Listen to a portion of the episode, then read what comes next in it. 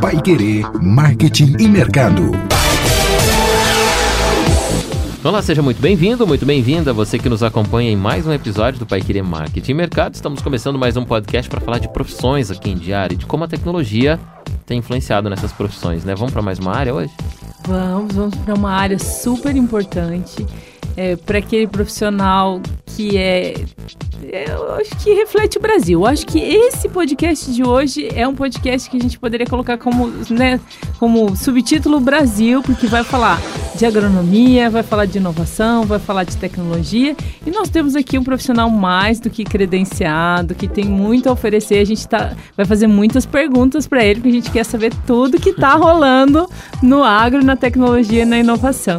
Senhor Jorge, obrigado. É um privilégio a gente poder estar tá aqui conversando com o senhor. Muito obrigado. E a gente, logo, vai querer saber muitas coisas do senhor. O senhor está preparado para responder nossas perguntas? Opa, estou aqui à disposição de vocês com toda alegria. Vamos lá. Vamos lá, vamos lá. Bom, você que leu aí já no nosso título, seu Jorge Hiraio está com a gente. É, hoje ele atua na, na, direção de inovação da Sociedade Rural do Paraná, já foi secretário de Estado da Agricultura e do Abastecimento, dentre muitas outras funções, incentivador de startups. Ele está sempre aí no meio da tecnologia também, né? Descobrindo novas áreas. E agrônomo de formação, né, seu Jorge? Como é que começou a sua história primeiro com agronomia? Por que o jovem Jorge foi para agronomia? Primeiro pelo nome, né? Eu acho que o meu avô é, colocou de George, americanizado, né? George. E o, e o George representa o homem que trabalha com a terra, né? Então acho que eles já previnham alguma ah. coisa quando ele me deu esse nome. Aí depois eu venho de uma família, né, de cafeicultores, né, meu avô, meus pais.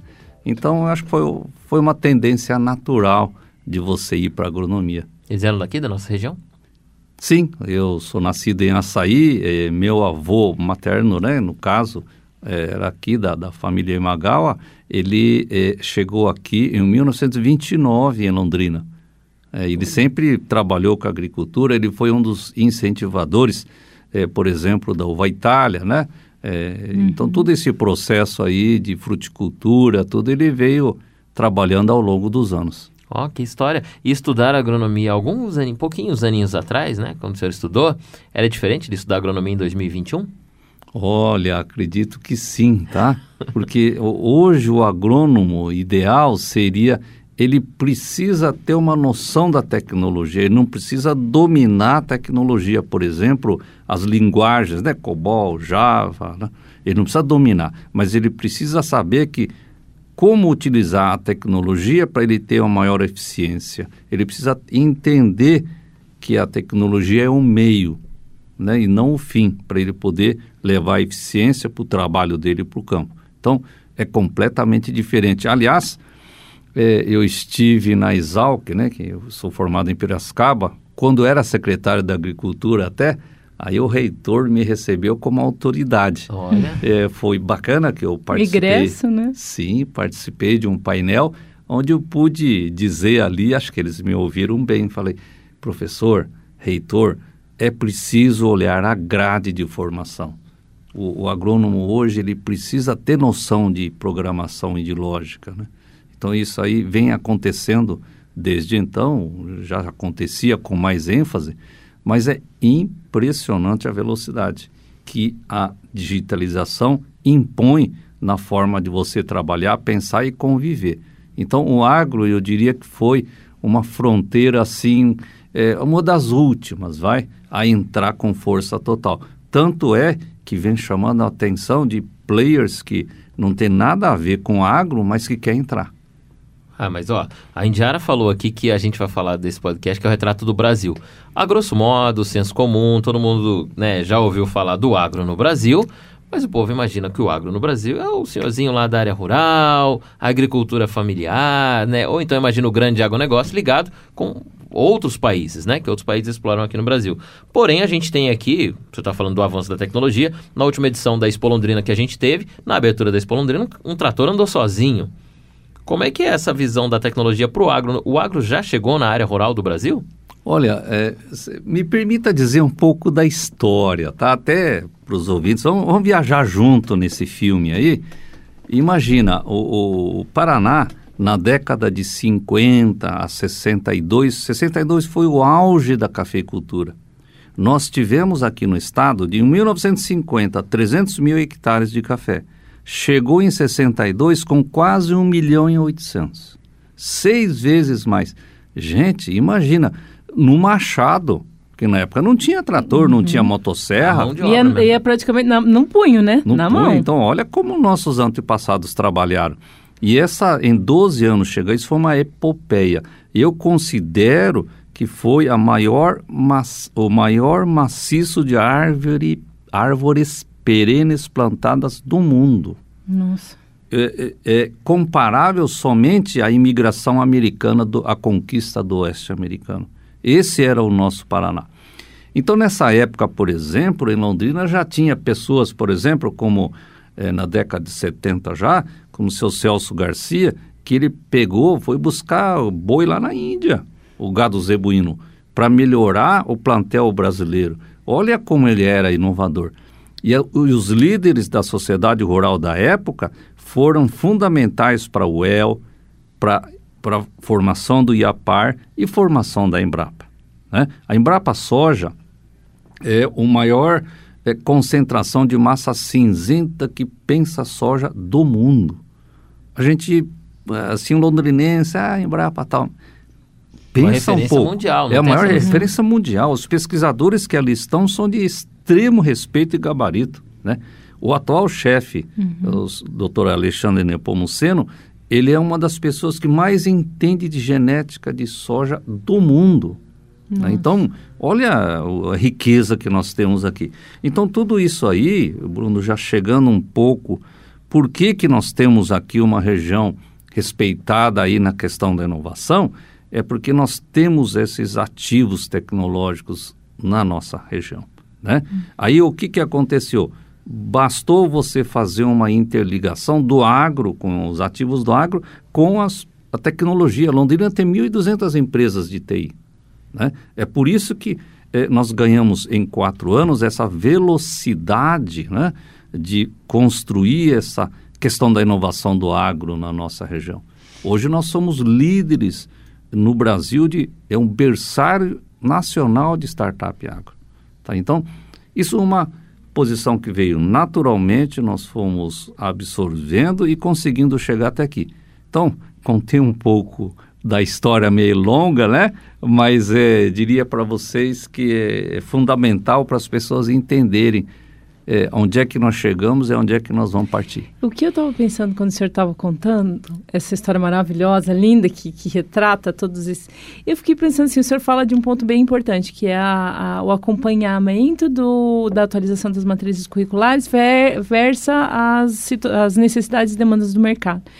E era isso que eu fiquei pensando. Eu disse assim, como, como é que se, qual que era a preocupação de um aluno formando de agronomia na época que o senhor fez, né? O ano que o, senhor se, até o ano que o senhor se formou, né? Não precisamos contar o ano aqui se o senhor não quiser, mas pode contar Alguns também. É, maravilhosos anos, porque nos permitiam, né, que permitiam, per- nos permite ouvir essa história, é, que com certeza, quando se fala, não é me- as mesmas preocupações que se tem hoje, diante desse novo cenário que o senhor desenhou. Então, qual que era a preocupação de um agrônomo na época que o senhor estava na faculdade? Olha, na época eu me formei em 82, não tem problema eu nenhum, tá? Eu, eu- já eu vou Eu já era É, nascida. então, é, né? Nós vamos fazer 40 anos de formado logo logo. né? Eu já passei dos 40, não É, precisa é, contar, não. a- Mas é ano que vem. Mas aí o que acontece é o seguinte: naquela época o Brasil ainda estava engatinhando para dominar o Cerrado, para a conquista do Cerrado, Uhum. Brasil Central, né? E eu naquela época me formei e não teve, eu não tem ninguém me segurou. Eu peguei e fui embora para o Foi Cerrado. pra lá. Você já Aí- tinha essa visão dessa. É, na seria, verdade, né, eu, eu tinha feito uma viagem nas férias de 80 para 81 para 82. Aí ali eu já percebi, puxa, é aqui que eu quero fazer meu futuro, né? Então, a, eu, minha família tinha uma certa posse, meu tio me arrumou 25 mil dólares na época, eu fui embora com esse dinheiro, comprei um pedaço de chão já produzindo café e eu consegui aumentar consideravelmente lá. Mas na época, era a época que o, que o governo japonês e o brasileiro fizeram um projeto chamado Programa de Dese- Desenvolvimento do Cerrado. O, o dinheiro japonês vinha para o governo brasileiro e, lógico, vinha os técnicos, né, da chama Japan International Cooperation Agency, que é a JICA, né? E vinham técnicos que ensinou como nós domarmos o cerrado. Foi aí que a, a Embrapa também junto à soja foi caminhando, caminhando, caminhando e hoje planta-se soja até no Amapá, né? Então, eh, o, o Brasil se tornou grande celeiro. Então, na época, só que assim, é, é, é, eu tinha alguns sonhos também, né? Então eu fiquei até 91, 90 lá no Cerrado. Depois eu vendi tudo, porque meus irmãos foram fazer agronomia, agronomia também. Deixei a fazenda com eles, né? A minha parte. E eu vim aqui abrir um McDonald's. Então, Ah, é? é, foi, foi. Foi eu que abri o primeiro McDonald's em Londrina, né? Então a gente Você tem é um uma... desbravador e corajoso também, né? Ah, às vezes é meio louco mesmo, sabe? O, o você- empreendedor gosta pô, disso. Vamos né? Jorge, área. loucura faz parte. Isso, Eu então... acho que isso A que traz alegria pra foi- vida. É, entendeu? é, É, é- é- é- confunde-se, se, se atribui, mas precisa de um pouco de dose de loucura pra gente ser feliz nessa vida. Eu acho que só é não feliz não. quem é... Seu Jorge quem é- não é da geração X, apesar de ter nascido nessa mesma época. Não é, porque a gente fala já que de... Eu acho que ele tá, tá acima das de- gerações. de- é, a gente já falou de um, um podcast sobre geracional aqui, e na verdade a mente, né? é, vai além da nossa idade. A do seu Jorge é mais ou menos dessa forma também. Ele não, não, não condiz, né, não, não menosprezando a idade Uhum. e nem os, os contemporâneos ao senhor, mas obviamente, é, quem já tem um pouco mais de 60 anos como o senhor tem, é preso em outras raízes é, é, ideológicas que não permitem fazer, por exemplo, essas, esses investimentos na área da tecnologia hoje que o senhor faz. Exato, eu diria assim, eu tenho um zap da turma de faculdade, né? que eu evito colocar algumas coisas que eu faço. É, Certo. Eles vão tá achar o senhor muito radical. Não É. adianta, Vão criticar. não, não adianta. Esse, não- esse lance não- de startups agora, não, não, não você entra na onda, não entra. Então, eu tenho colocado, lógico, mas Uhum. é, não, não exagero. Se eu colocar tudo que eu faço aqui no meu dia a dia, ah, eles não acreditam. É, Porque a gente- grande maioria já está com pijama e está tá pescando. Mas se a é. gente usar termos estatísticos, dá pra dizer que o senhor é outlier. O senhor é, um É. ponto, cor- um pontinho maravilhoso fora da curva. Acredito que Mas o sim. senhor trouxe um ponto e fez um gancho que a gente pode fazer, né? Que o, que o senhor acabou de falar assim, ah, eu não coloco tudo. Mas o que é que o senhor anda fazendo hoje em dia? É, como assim não coloca tudo? O que, Não, que, o que, que a gente não contar- pode contar? vamos Vamos, contar contar no grupo do tá WhatsApp aí, dele. Então, já- é- Não vamos É. contar lá no seu WhatsApp, mas conta pra nós. Sim, sim, no- normal. É, por exemplo, na- durante a pandemia, né, como eu disse, o agro não para, né? A sociedade rural também é, é, não, não parou em nenhum minuto e a próprio a diretoria, próprio ah, nos permitiu nós fazermos o segundo passo aí que nós estamos projetando de se criar um, um- chama-se um hub. O que, que é um hub, né?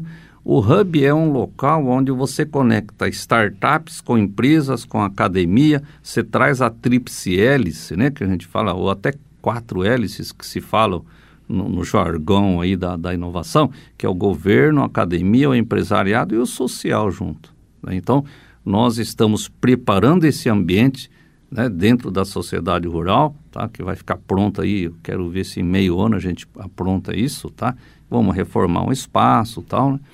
Mas é o quê? Para ter um espaço de conexão, para ter um espaço de compartilhamento, um espaço de cooperação em todos esses atores que nós estamos falando, e eu diria até olhar um pouco para fora, né, para dizer até trazer do exterior também. Então já estou conversando com a empresa japonesa, com a empresa. Ontem mesmo fiquei quase duas horas com o pe- o pessoal americano conversando, né, já preparando algumas ações para estar tá fazendo junto.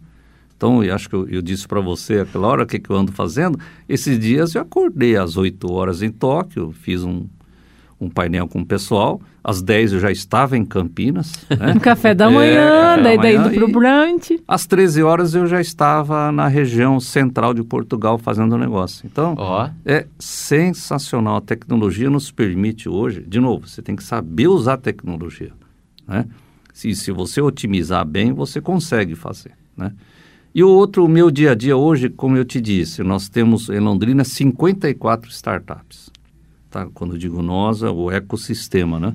Importante e, ele, destacar e toda isso. né? essa garotada, eles têm o meu celular, pode me acessar a qualquer hora do dia. Né? Às vezes... O senhor pra- é tipo um anjo, um mentor. ah, é isso, eu articulo muito para eles. Alguns, ah, eu quero, pô, o que, que o senhor acha? Ó, consegue abrir tal empresa?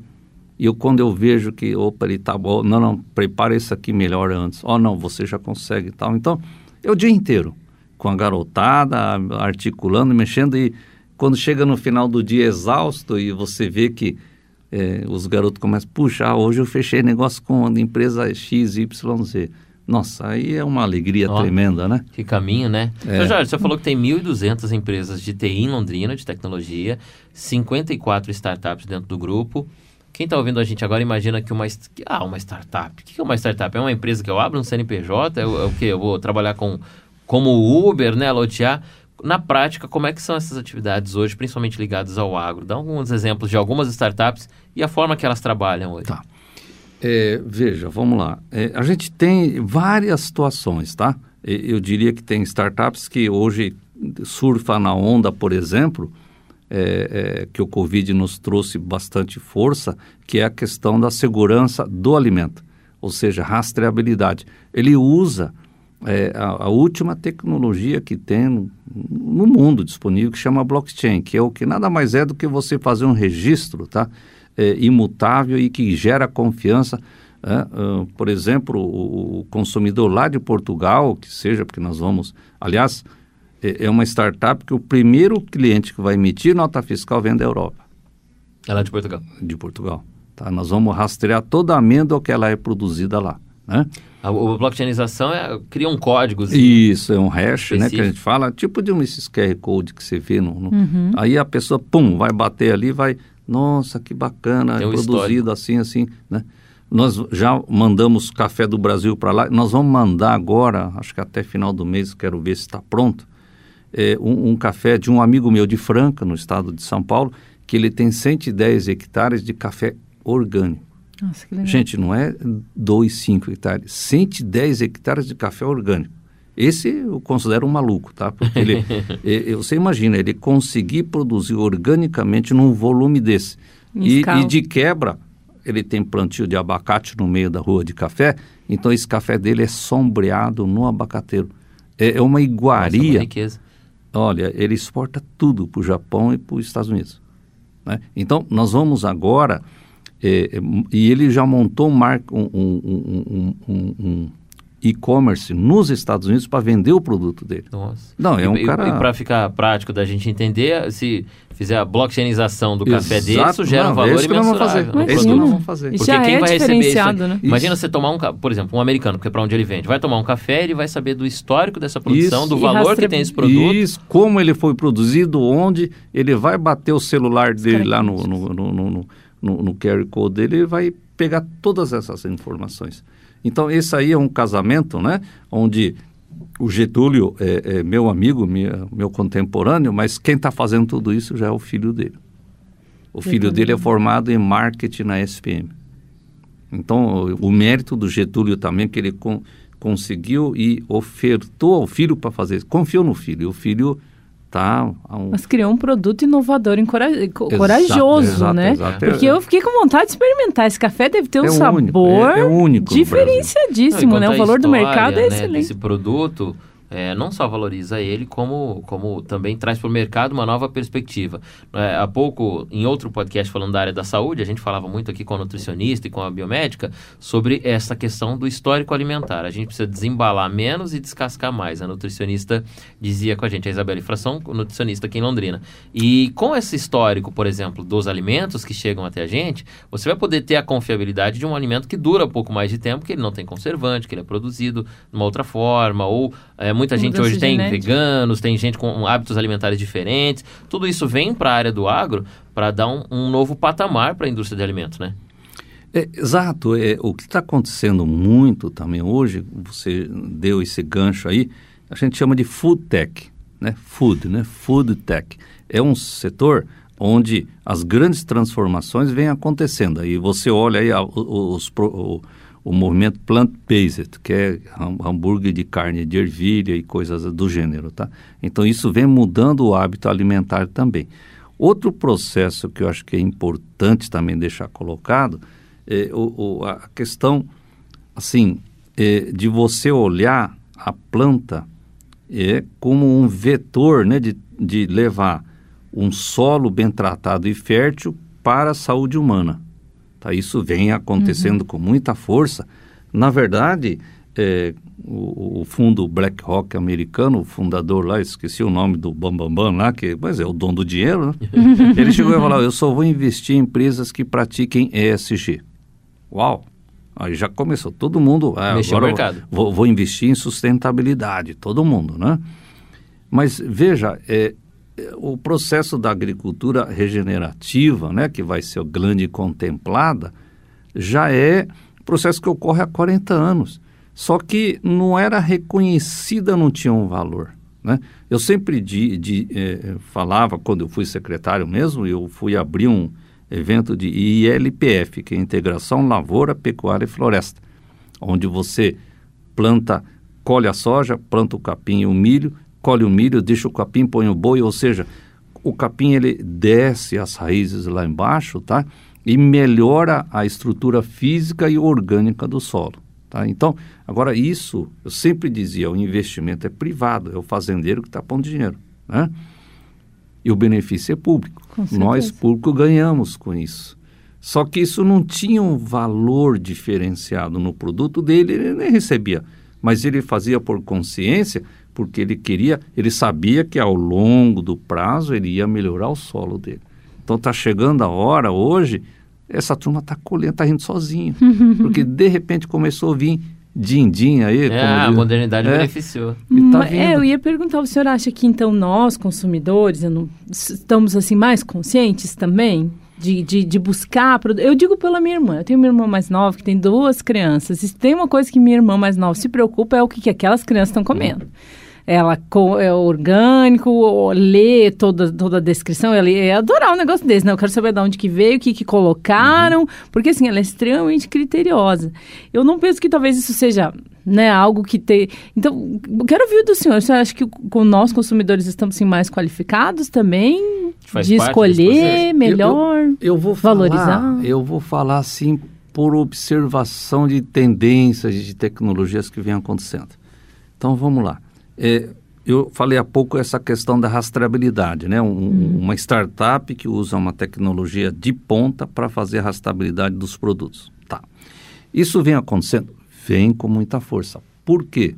E principalmente, ó, é, não tem o que esconder, tá? A Arab, que é uma startup que não tinha nem CNPJ até 30 dias atrás. Não tinha. Para que, que eu vou fazer despesa com ele?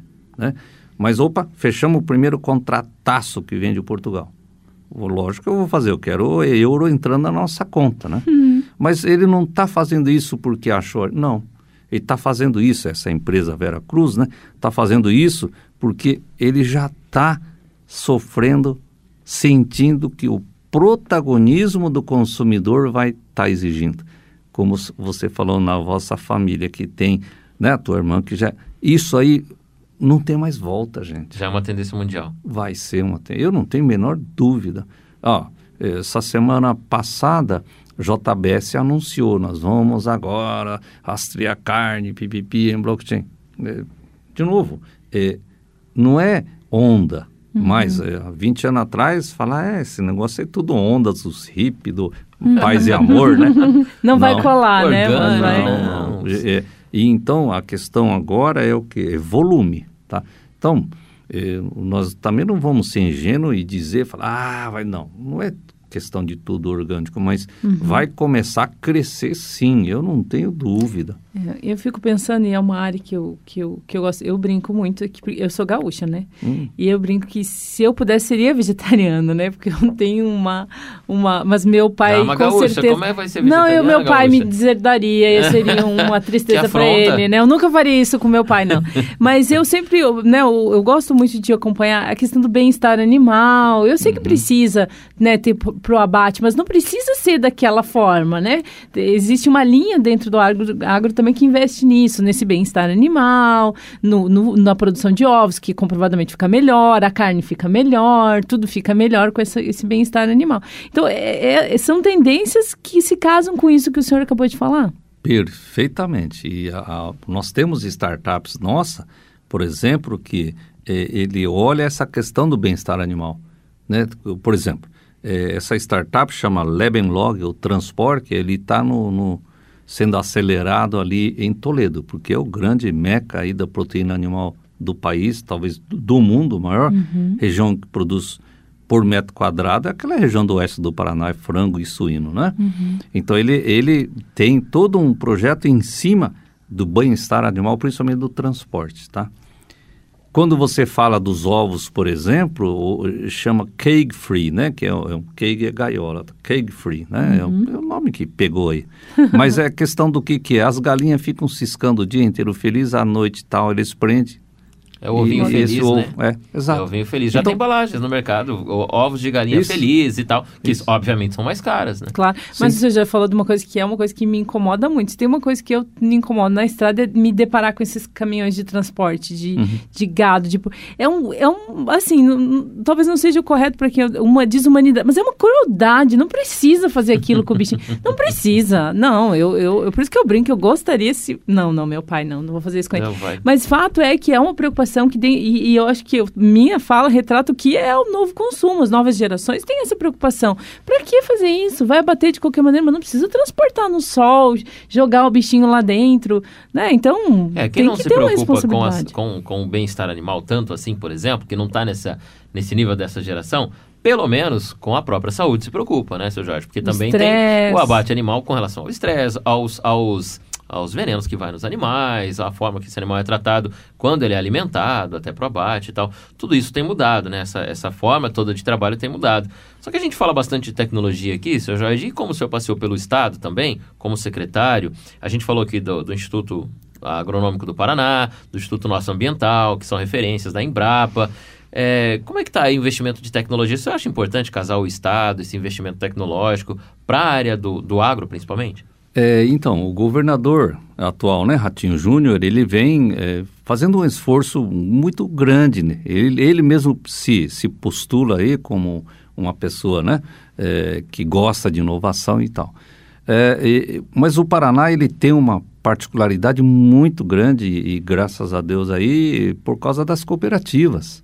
Nós temos cooperativas imensas, gigantes, né, espalhados e eles sim é, eu já vinha desde a época, com, quando eu fui secretário, é, é, andando, andei todas as cooperativas, né, incentivando essa visão da inovação. Aliás, é, é dizer que é, eu sou muito grato à governadora, então governadora Cida Borghetti, que ofertou essa oportunidade, né?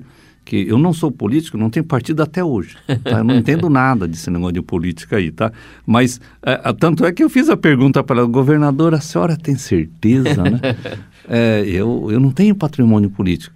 Não, eu quero que você faça o que vocês estão fazendo em Londrina. Leve esse ecossistema para o estado inteiro. Ah, então deixa comigo. A gente chegou eu... tecnicamente o trabalho. Sim, né? eu aceitei na hora e dizer para você em 2019, que o nosso mandato acabou em 2018, é, final, 2019, o ano inteiro o Paraná fez 15 hackathons agro. Recorde absoluto no Brasil. Nossa, Estado é de São um Paulo, se fizer 3, 4 por ano é muito. Nós fizemos 15. Tá? Então, mas isso porque graças às cooperativas que estão posicionadas estrategicamente no tem Estado. Tem todas as regiões do Estado, né? Tem, a gente tem, tem. mais de uma. Então, é, é eles que são os protagonistas, e eu diria assim, eles é quem precisam adquirir os ativos tecnológicos, ou seja, e fazer o processo de servitização, ou seja, oferecer para o pequeno produtor as mesmas condições que um grande tem. Isso aí está sendo colocado em prática, tá? As cooperativas vêm trabalhando isso muito bem e por isso eu não tenho dúvida o Paraná será, já é, um estado exemplar de inovação no país. Essa, essa irrigação da possibilidade do agro, na capilaridade disso, né? Nas pontas é muito importante, porque eu volto a dizer, muita gente imagina lá o produtor só, lá o senhor, né? O produtor rural, a agricultura familiar e tal. E, e, muitas tecnologias vão chegar até lá, estão chegando até lá.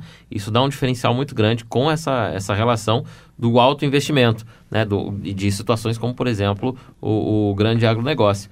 Dentro dessa, desse ano, seu Jorge, de pandemia, a gente sofreu uma crise grave, né? Isso é óbvio. É um dos grandes reflexos da pandemia, que é o problema econômico do Brasil, Uhum. a mudança, inflação, PIB, variação do dólar e tudo mais. É, o agro consegue levantar o nosso país de novo? Então, é, o que aconteceu, lógico, no mundo inteiro, né? Houve esse problema aí econômico, mas dizer assim, o agro não parou nem um minuto, porque é, ele tem que produzir para alimentar o mundo, né? A roda não, para ali, né? Não, tem. como. E, e nós, o Brasil teve um, um viés é, de sorte porque a- as commodities estavam supervalorizadas né? e estão ainda, né? Nossa, já no começo Estão. de 20, que foi o começo da pandemia, foi um, Sim. um, um pico gigantesco. Passou o ano, ano passado e 20 esse ano 21. continua, tá? Continua valorizadíssimos Uhum. as commodities, né? Então, é, lógico o agro aí... nunca tinha chegado nesse ponto, né? Não, entrou, entrou dólar tal. É lógico que tem algumas dificuldades por trás, né? Por exemplo, se você eleva muito o preço da soja e do milho, aí eleva o custo do frango e do suíno e tal. Então, tem que haver esse equilíbrio. Nós estamos muito preocupados neste momento agora, com essa seca que está acontecendo, e que é, provavelmente não, com certeza absoluta, o preço do milho vai explodir. Então, Nossa. explodindo isso, explode aí o custo para você produzir frango e, e- e carnes, né? Chega Proteína, no, tá? no consumidor, acaba chegando Vai no chegar. supermercado, porque Não- o não milho é base para É. produção, não só Exato. de, É de- como de é- engorda, é. uma produção de Exato. vários produtos. É como o aumento do combustível, né?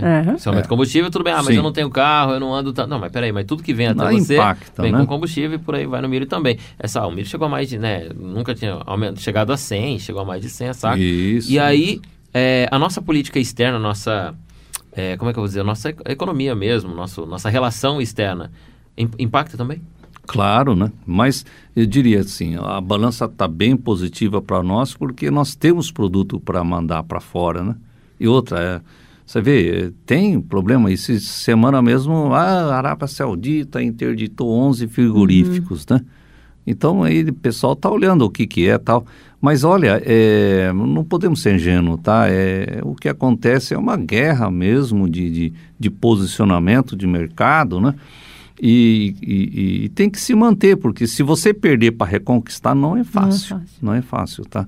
Então é, é- é guerra aí de mercado aí, a gente fica preocupado também com, com por exemplo, o nosso presidente, ele fica esfregando aí coisa para do lado da China, né? Vira e mexe. Ah, Mas sim. tudo bem, isso aí eu acho que são coisas que a gente não deve, nós, produtor, ficar muito, levar muita relevância e esperar que tudo isso também tenha ah, uma abertura de diálogo, tudo, né? Então, eu vi que os, o, o pessoal, principalmente quando pega fogo, quem vai resolver é a Tereza Cristina, que é nossa ministra, né? Porque, realmente, é, ela é que tem um poder hoje de ofertar produto para... para matar a fome, né? E, e o grande novidade também é esse, que nós estamos agora numa campanha para tentar fazer o primeiro Nobel né, eh, do Brasil, que é o Nobel da Paz, com o ex-ministro Alisson Paulinelli. Né? Por quê? Porque eh, quando você tem alimento, você mata a fome. E eh, quando você elimina a fome, não tem guerra. né? Então, a indicação dele é para Nobel da Paz. E a gente que é do setor, que sabe a história dele, vibra aí com essa possibilidade, né? É, preciso pensar em todos esses aspectos. E o senhor fala de coisas muito interessantes, né? Hoje a gente. é, eu lembro que quando estudei comércio exterior, já data de algum tempo, né?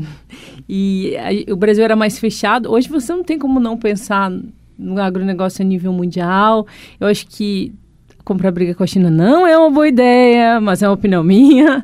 né? Eles têm muito poder, eles são investem fortemente em tecnologia, fortemente em inovação, eles estão na frente é, de tudo isso. E eu acho que o senhor também deve ter visto muitas crises né, na parte do, do agro, né? Coisas assim ruins, como aconteceu aquele escândalo da carne. É, e o senhor acha que essa preocupação com relação a essa rastreabilidade também vem em contra com relação a essa questão de genética? A gente já viu né, a gripe do frango, a, a, né, na China mesmo, se não me engano, no ano passado teve que uma, sacrificar muitos animais por causa de doenças.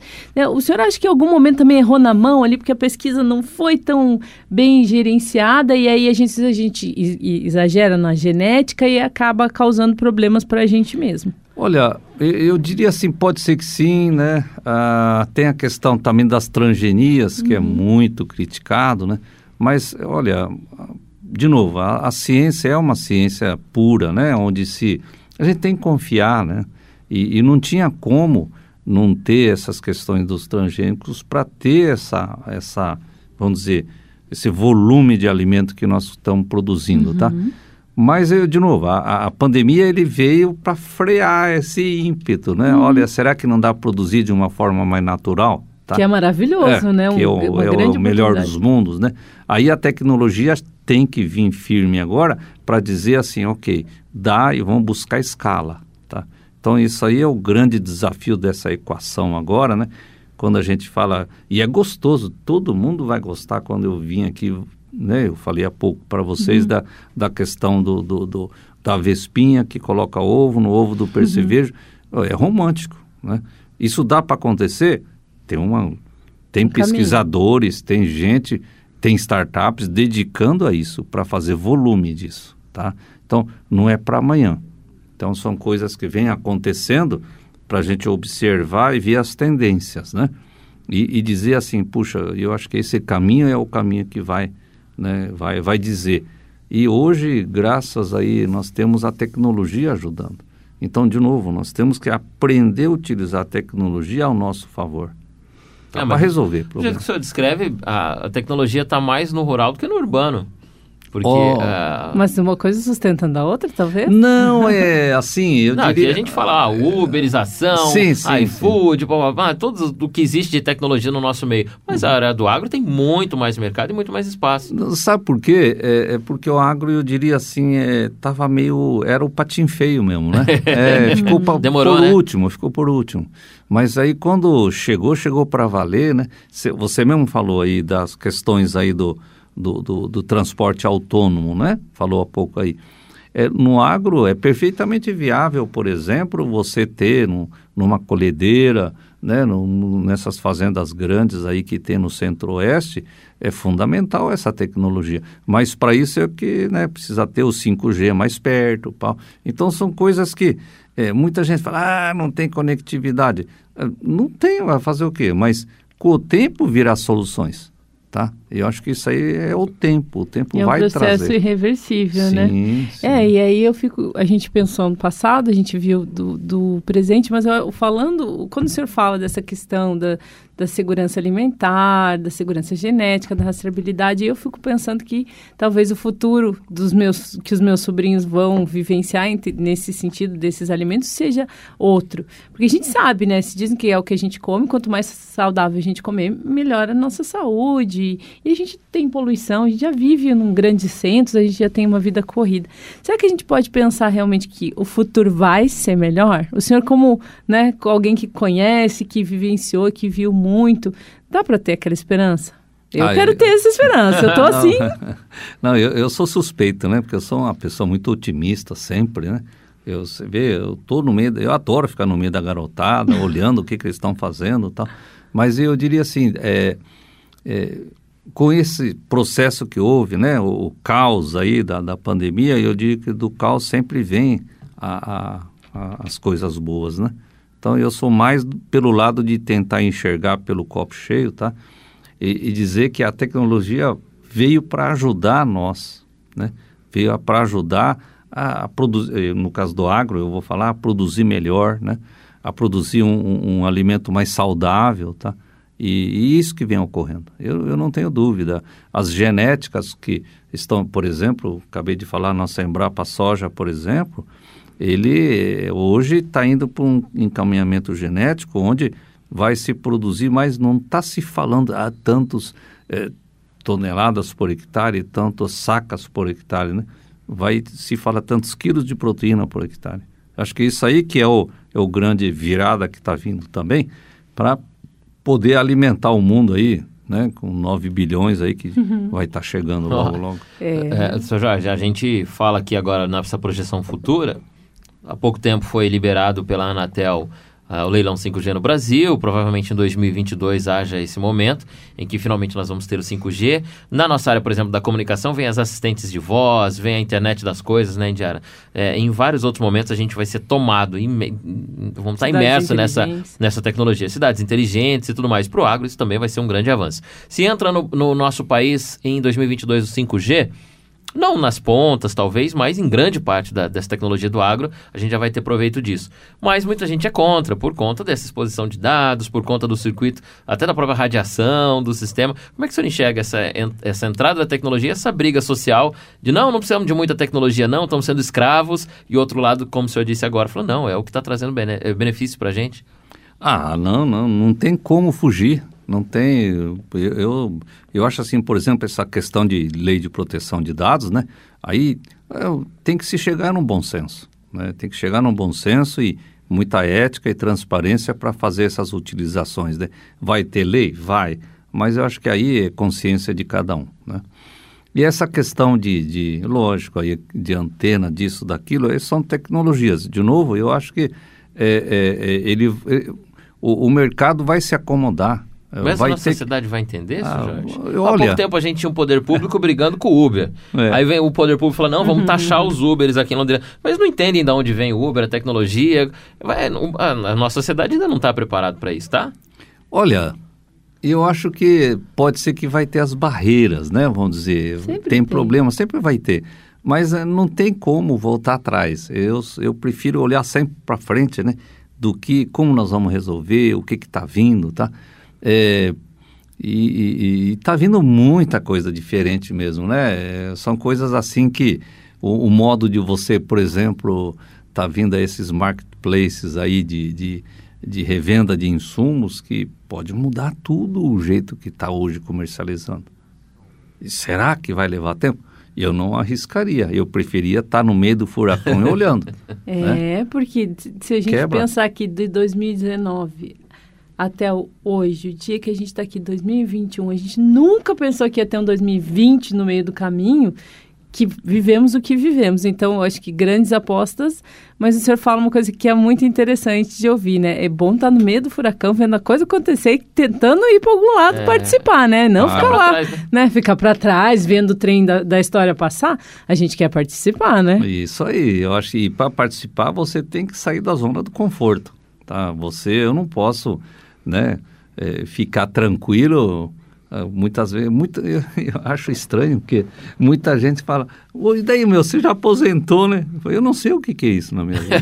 acho que nem... Não, não, não dá. Acho que não é isso. Eu não me vejo, eu não sei o que, que é isso, tá? Então, é, nunca pensei tá, nisso. Então, é, sempre pensando em produzir, pô, como é que é, usa essa tecnologia, como é que faz isso, como, o que está acontecendo, né? Então a, a, curiosidade é uma coisa assim que tem que mover, né? E você sair da, da zona de conforto. Não, perfeito, eu acho que agro é tech, agro é tudo, agro é o, é, é o seu tá Jorge. Tá é a personificação do agrotech, literalmente. Seu Jorge, vamos conversar agora do agrônomo de quase 40 anos de agronomia para os jovenzinhos da geração quase alfa já, né? Que uhum. estão aí entrando nos bancos da faculdade, nasceram depois de 2000 seu Jorge, já estão na faculdade, né? Afinal de contas, já estão com 21 anos, já nasceram na tela. Vamos bater um papo com esses jovens agora. Como é que vai ser aí a agronomia de agora para frente? Quais os incentivos que dá para essa galera vir para o mercado do agro? Então, é, o que está acontecendo hoje na própria academia, né? É, é, tem que se mudar um pouco a formação, tá? É, ter grades é, é, no, no currículo onde o agrônomo saia com uma noção de lógica, né? com uma noção de programação. Ele não precisa ser um programador, tá? mas ele tem que ter uma noção o que, que essa programação pode impactar no meu jeito de ser. A gente diz que é o agrônomo digital, né? E, e o próprio jovem já tem essa facilidade de entrar na digitalização. e se ele gosta da questão agronômica do campo, hoje, hein, hoje, um agrônomo, vamos lá, eh, na faixa de 40 anos, na faixa de 30, que tem um pouco de experiência, 10 anos de experiência no agro, no campo, e que domina o digital, nossa, esse camarada hoje pode pedir o que quiser. Esse o é o mundo é profissional. dele. É o camisa 10. Tem emprego em qualquer empresa no país hoje. É impressionante. É uma área promissora, o agrotech? Sim, e, no, e pior, esse característica que eu falei, esse camarada, é raro. É raro. Hoje é raro no mercado. É, é porque não foi formado para isso, né? Tá? Ele não teve essa grade de preparo. É, é, por exemplo, eu vejo, conheço alguns startupeiros aí do agro aqui em Londrina e região. São o que agrônomos que têm noção do que eu falei da lógica de computação. Nossa, esse cara dá show. E ele enxerga o problema numa ótica diferente. Por isso que se cria muitas startups. Né? Tá saindo essas startups que é, é, são essas pessoas que conseguem. né? Por exemplo, esse rapaz aí da, né, da usina biológica aí que é, na área de, de, de controle biológico, ele já tem uma noção boa de lógica. Então ele está fazendo o que? Está usando é, em cima de uma criação biológica noções de, de, de, de, de software, noções de hardware. Fantástico. Um cara desse explode. É, eu acho que nunca ia se pensar que a gente ia evoluir tanto e que mensagem legal, né? Eu acho que o senhor deu uma dica aqui que quem nos ouviu com a dizer agora eu vou conseguir Ah, um emprego. Quem não queria essa área agora vai, com vai para essa área. certeza, Com- com é. certeza. É, e que, que maravilhoso a gente poder ver que a gente tem um passado que deixou seu legado, um presente onde as coisas estão evoluindo e mudando, e a gente também pode vislumbrar um futuro melhor, porque pensar no, no, na- no agro tecnológico, mas mais do que qualquer coisa, preocupado com o meio ambiente, é, preocupado com o bem-estar animal, é algo que, assim, a- realmente, eu brinco que aquece o coração, mas, ao mesmo tempo, a gente pensa que, se a gente for falar, eu sei que se discute muito a questão das futuras gerações, já está se fazendo hoje um, um futuro melhor, independentemente de para quem seja essa geração que vai vir.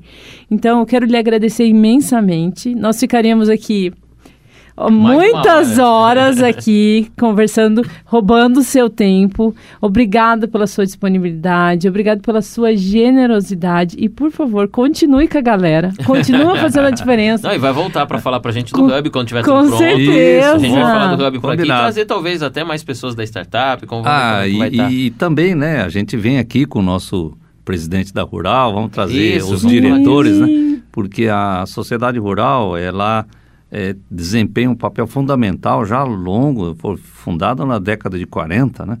E ela, é, por si só, no- através da tecnologia da inovação, a gente está se reinventando, tá? Nós estamos olhando até eu diria que vamos ressignificar o propósito da sociedade rural, que é defender o agro, né? E, e a gente faz as exposições grandes, tal, é dois anos que não estamos, não estamos fazendo, né? É, como vai voltar quando, a gente não sabe, mas é, com certeza nós estamos trabalhando muito lá dentro, olhando internamente para dizer, olha que oportunidade que nós estamos tendo também. E ela você vê, vai- o Hub vai estar lá dentro, os hackathons faz lá dentro, o Agrobit faz dentro da rural, né? Então, é realmente através da tecnologia ressignificar o verdadeiro propósito que a gente aprendeu com o seu Celso Garcia, com, a- com a- com essa geração que nos passou, né? O legado para a gente defender o agro. Então, e outra, e agro, defendendo o agro, você defende alimento para o mundo, né? A vida, Então, né? é, uma, é a vida. Então eu acho que está sendo um, um período bacana, tá? A Rural, ela ela está de parabéns, né? Pelas pessoas que passaram e que estão e que a gente vai preparar ela para o futuro. Seu Jorge, muito obrigado mais uma vez. Jorge Hiraioa com a gente aqui batendo esse papo. Tá vendo só quando muitas pessoas olham para esse ano de pandemia, cabisbaixo, ombro para baixo, dizendo: "Ai, meu Deus, quantos problemas". Tá aqui o seu Jorge cada vez mais ansioso para esses tempos nossos, que estão gerando novas oportunidades, principalmente no cenário do agro, que foi o papo que a gente teve hoje aqui. Ele que é um fomentador do agrotech, não só na nossa região, como representando até nosso país, já esteve atuando na parte do estado, como secretário inclusive de estado, com essa visão do estado para o negócio e também como agrônomo, né, com a visão das propriedades menores, do agronegócio, enfim, em todo o circuito, o seu Jorge transita e traz essa clareza, essa nitidez de como a tecnologia está na área do agrônomo. Indiara, eu acho que é a, a área mais, de todas que nós conversamos aqui, é a mais impactada e a mais promissora com esse vínculo tecnológico, é essa área da agronomia. E a gente acaba com uma mensagem, assim, de esperança, de respeito ao passado, de respeito ao que fizeram, de honraria aos nossos antepassados, de uma honrar o passado, respeitar o presente e principalmente construir um futuro melhor. Eu acho que isso que resume esse maravilhoso podcast que a gente teve o privilégio de fazer.